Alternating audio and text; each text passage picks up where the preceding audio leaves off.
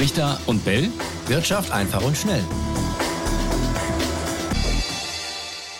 Zeitenwende, Revolution, Ritterschlag mit Superlativen wird bei unserem heutigen Thema nicht gerade gespart. Es geht um den Bitcoin und damit willkommen zu dieser aktuellen Folge von Brichter und Bell. Da hat sich nämlich was getan. Die US-Börsenaufsicht hat jetzt nach langem Hin und Her den Weg für sogenannte börsengehandelte Bitcoin-Fonds freigemacht. Ja, bisher sind die Bitcoins ja für viele noch ein Buch mit sieben Siegeln. Sie wissen nicht so richtig, wie sie damit umgehen können, wie sie investieren können.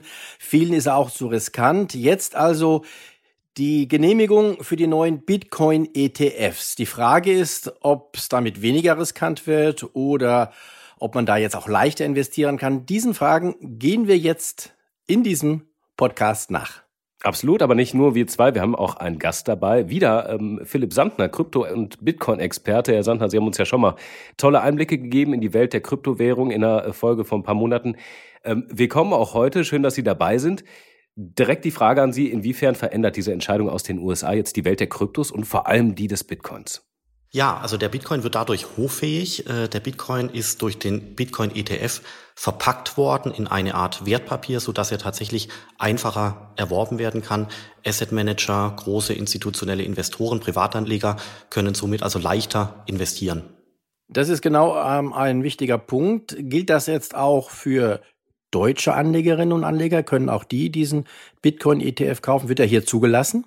Mm, also derartiges ist bis jetzt kurzfristig noch nicht geplant. Allerdings haben wir in Europa schon ähnliche Produkte. Die heißen allerdings nicht Bitcoin ETF, sondern die heißen ETN, ETC oder ETP. Das sind ähnliche Produkte. Aber natürlich ist der amerikanische Kapitalmarkt sehr viel größer, sehr viel wichtiger. Und deswegen war die Entscheidung für den Bitcoin ETF äh, sehr wichtig und auch für den Bitcoin äh, ganz äh, so eine Art Ritterschlag, weil dadurch, wie gesagt, eine große Legitimität möglich wird und eben auch eine große Signalwirkung davon ausgeht.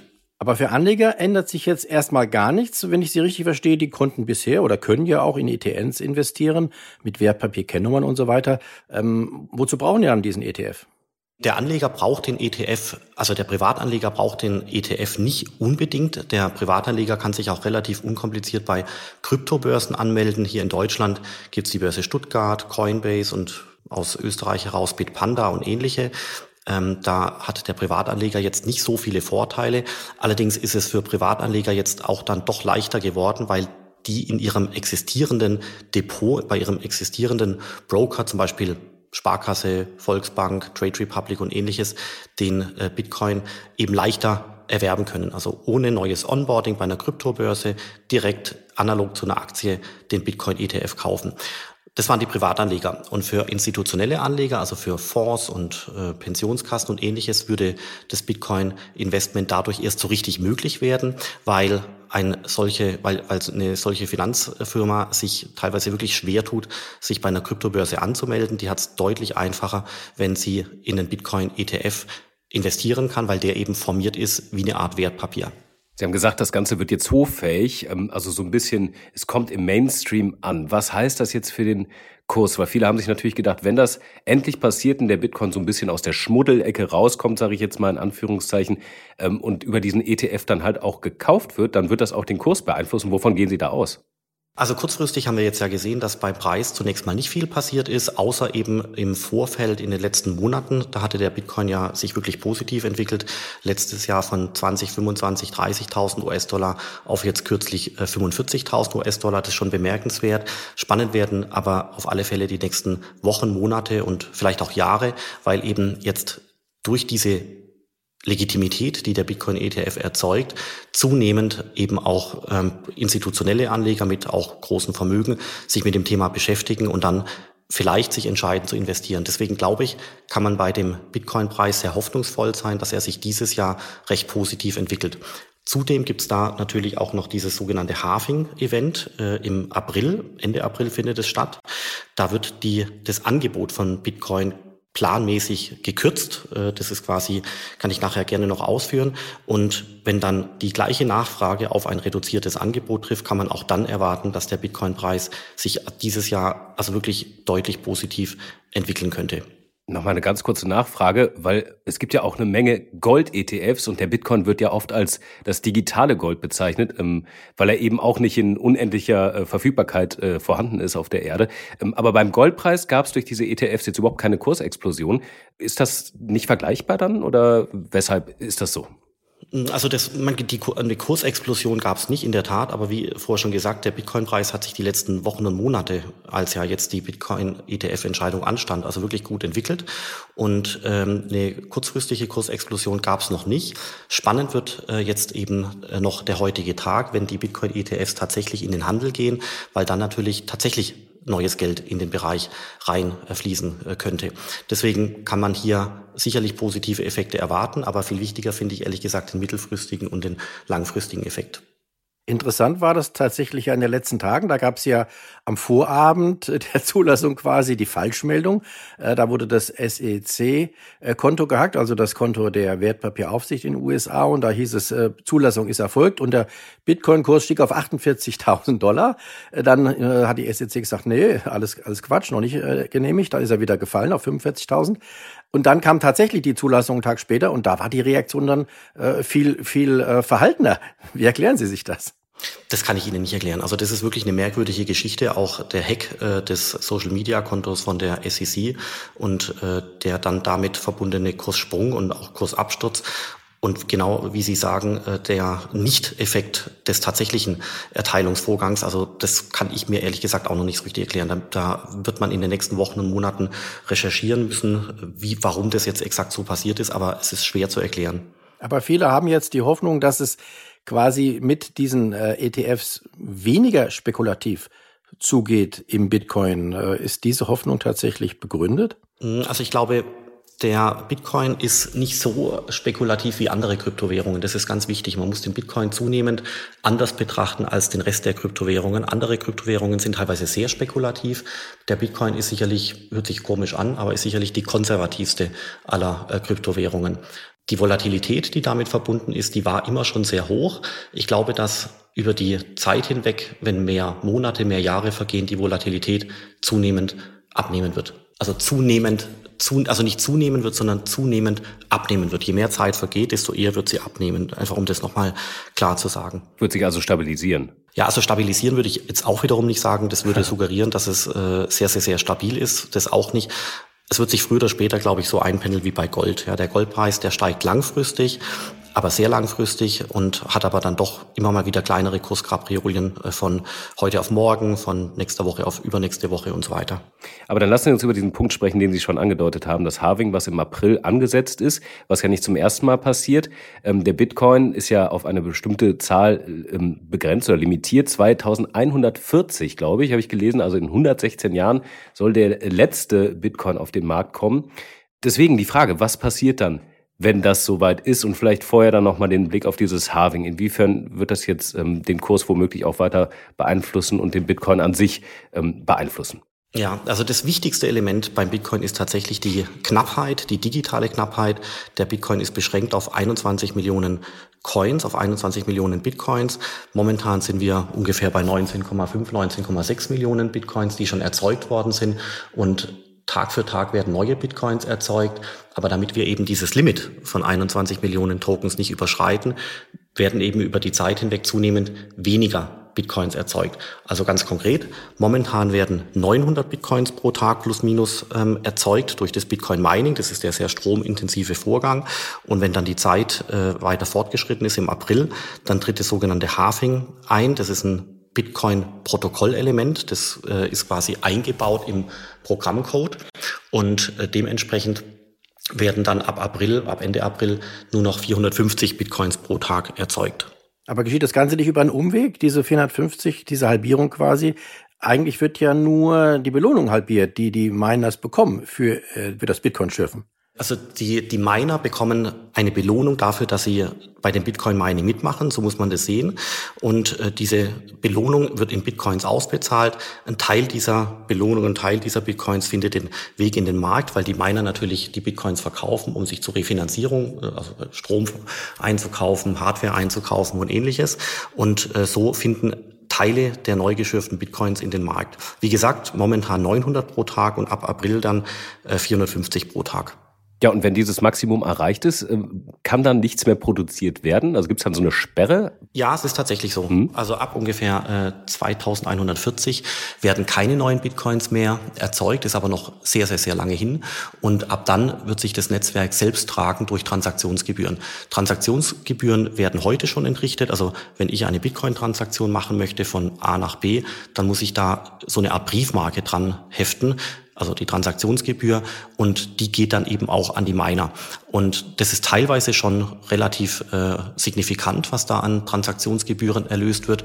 Und man kann annehmen, dass das Volumen der Transaktionsgebühren noch sich steigern wird und äh, dann, wenn äh, das Mining im Jahr 2140 gar nicht mehr äh, neue Bitcoins erzeugt, dann würde sich das Netzwerk nur noch, nur noch durch äh, die Transaktionserlöse decken. Mhm. Aber ich finde das total spannend. Also in 116 Jahren, davon reden wir jetzt gerade, da sind wir alle wahrscheinlich nicht mehr da, aber äh, der Bitcoin schon und ähm, ab dem Punkt wird er dann vermutlich noch wertvoller, weil er dann eben nicht mehr neu geschaffen wird. Aber die große Frage ist ja, was kann ich dann damit machen? Zum Zahlen eignet er sich nur bedingt, haben Sie uns in der letzten Folge schon zu diesem Thema erklärt, aber welche Rolle wird er dann einnehmen in der Zukunft? Ah, das ist ganz schwierig vorherzusehen. Also es gibt ja Länder wie El Salvador, die haben den Bitcoin tatsächlich als Zahlungsmittel äh, auserkoren. Das heißt, dort kann ich tatsächlich mit Bitcoin bezahlen. Das läuft dort aber über über das Lightning-Netzwerk, um die Transaktionsgebühren niedrig zu halten. Das ist ganz wichtig. Und Ähnliches könnte man sich in anderen Ländern vielleicht auch vorstellen, aber ich denke mal nicht in Europa und auch nicht in Amerika. Hierzulande würde man den Bitcoin eher verstehen als Investitionsobjekt, um zum Beispiel analog zu Gold Werte in die fernere Zukunft zu transportieren. Ja, warum? Weil der Bitcoin eben knapp ist und knappe Assets typischerweise Geld anziehen. Äh, Investoren, Anleger möchten in knappe Assets investieren, um letztendlich ihr Vermögen, ihre Kaufkraft in die Zukunft zu transportieren. Das betrifft ja auch Gold, Immobilien und eben auch den Bitcoin. Das ist ein Kennmerkmal von knappen Assets. Also der Bitcoin tatsächlich nur für die Anlage oder die Spekulation geeignet auf absehbare Zeit. Aber vielleicht auch nochmal die Frage, äh, die, die langfristige Frage. Äh, Gold wird es auch in 140 Jahren noch geben. Das gibt es ja schon seit über mehreren tausend Jahren. Ähm, aber die Frage tatsächlich, wird es den Bitcoin wirklich noch in 150 oder 200 Jahren geben? Er ist ja menschengeschaffen und könnte ja quasi wieder irgendwie aus der Welt verschwinden, oder nicht? Mm, das weiß man natürlich nicht, ganz klar, das ist auch sehr weit weg äh, zeitlich gesehen, aber das Bitcoin-Netzwerk ist tatsächlich so angelegt, dass es über Jahre, auch Jahrzehnte erhalten bleiben kann. Warum? Weil es von niemandem ausgeschaltet werden kann. Es ist ein dezentrales Netzwerk, es gibt quasi keine zentrale Partei, die man ausschalten könnte, es gibt keine zentralen Server, die man runterfahren könnte weil es eben dezentral ist. Und diese Dezentralität führt äh, dazu, dass es keinen Ausschalter gibt. Und ein IT-System ohne Ausschalter, was passiert mit dem? Das dürfte über Jahre oder wie vorher schon gesagt, Jahrzehnte laufen. Und deswegen ist es schon so konstruiert, dass es tatsächlich auf Dauer existieren kann. Was braucht man dafür? Natürlich Internetzugang und Strom. Also wenn Strom nicht mehr da ist und Internetzugang entfällt, dann kann es natürlich auch kein Bitcoin geben, aber äh, das ist natürlich eine Grundinfrastruktur, die wird es immer geben. Was ist denn bei einem weltweiten Stromausfall für ein, selbst ein paar Stunden? Würde das das System schon gefährden? Mm, also ein weltweiter Stromausfall ist ja sowieso unrealistisch. Die Welt ist äh, sehr groß. Klar. Ähm, das Bitcoin-Netzwerk würde natürlich dann stillstehen und in dem Augenblick, wo der Strom wieder anspringt, würde sich das Bitcoin-Netzwerk selbst wieder neu hochfahren und äh, die entsprechenden Knoten würden sich gegenseitig wieder synchronisieren. Also selbst ein weltweiter Stromausfall hat dann nachdem der Strom wieder da ist, keine Auswirkungen auf die Technik. Und auch keine Auswirkungen auf die vorhandenen Bitcoins. Die wären nach dem Stromausfall wieder da. Ja, richtig. Zwischenzeitlich mal kurz verschwunden, oder? Ja, mein, also wenn der Strom ausgefallen ist, dann kann ich ja auch äh, mit keinem anderen Medium auf das Netzwerk zugreifen. Handy und andere Dinge funktionieren dann ja auch nicht. Vielleicht kann man nochmal diesen Punkt erklären, äh, der ja vielen schon irgendwie bekannt ist, aber äh, glaube ich sehr, sehr vielen eben nicht. Der Bitcoin gilt ja als, als nicht angreifbar in dem Sinne, dass man ihn auch nicht hacken kann oder, oder ähm, auf illegale Weise vermehren kann, ohne dass es jemand mitbekommt. Warum funktioniert das nicht? Das Netzwerk ist redundant äh, gebaut. Also es gibt äh, unzählig viele Rechenknoten, auf denen die Bitcoin-Datenbank abgelegt, ist also wem gehört welcher Bitcoin. Und in dem Augenblick, wo ich Manipulationen durchführe, also ich weise mir zum Beispiel einen Bitcoin mehr zu, als mir eigentlich gehört, dann verändert sich dadurch der Programmcode und ich würde mit meinem Rechenknoten aus dem Netzwerk ausgeschieden werden. Also das Netzwerk würde dann ohne mich weiterrechnen. Und dadurch sind unilaterale, also einseitige Manipulationen also wirklich definitiv ausgeschlossen. Kommen wir noch auf die Steuer zu sprechen, Herr Sattenau, das ist ein wichtiges Thema. Also ich weiß zum Beispiel, wer jetzt direkt Bitcoin hält, äh, da ist es ja so, dass der nach einem Jahr Haltedauer äh, steuerfreie Gewinne auch realisieren kann. Wenn man aber jetzt ein Bitcoin-Wertpapier kauft, müsste das doch eigentlich dann äh, steuerpflichtig sein, ganz normal wie Aktien oder Anleihen oder Fonds. Ja, richtig. Also das ist ähnlich wie bei, äh, äh, wie bei anderen Wertpapieren auch. Da gilt dann die ganz normale äh, Abgeltungssteuer, ähm, jetzt im privaten Segment. Aber es gibt jetzt auch schon erste Bitcoin-ETNs, Bitcoin-ETCs in Europa, die so konstruiert sind wie der ursprüngliche Bitcoin, also dass nach zwölf Monaten ein mutmaßlicher Gewinn steuerfrei ist.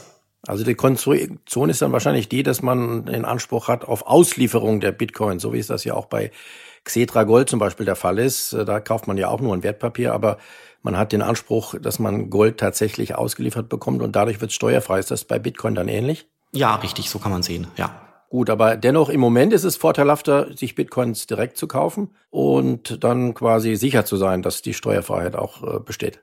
Ja, richtig, wenn sich die Steuerregeln nicht ändern und wenn man natürlich auch bereit ist, ein Jahr zu warten. Okay, für kurzfristige Spekulation nicht, ja.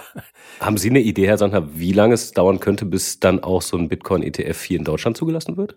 Das ist eine spannende Frage, weil wir haben hier in Europa äh, schon ähnliche Konstruktionen. Äh, die heißen jedoch ein bisschen anders. Die heißen Bitcoin ETN, Bitcoin ETC oder auch Bitcoin ETP.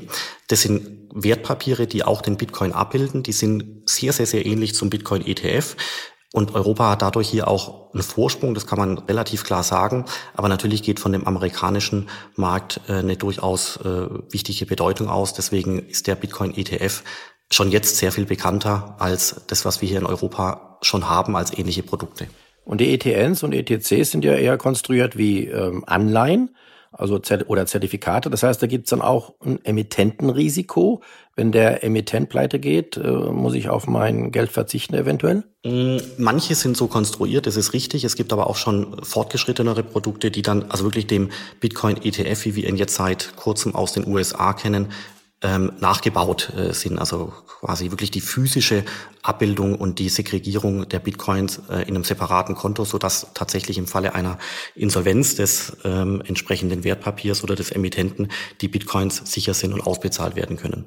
Dann heißt also insgesamt, wenn man es mal zusammenfassen darf, der Privatanleger, der braucht diesen ETF oder diese ETFs nicht unbedingt. Richtig. Der hat schon die Möglichkeiten zu investieren, aber dadurch, dass eben institutionelle Anleger dann zum Zuge kommen können, könnte das auch die Auswirkungen auf den Bitcoin-Kurs haben, über die wir gesprochen haben. Richtig, exakt.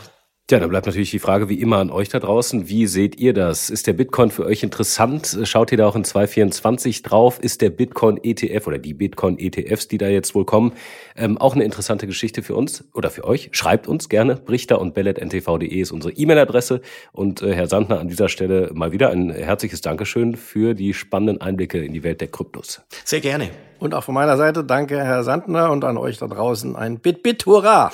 Stark. Richter und Bell. Wirtschaft einfach und schnell.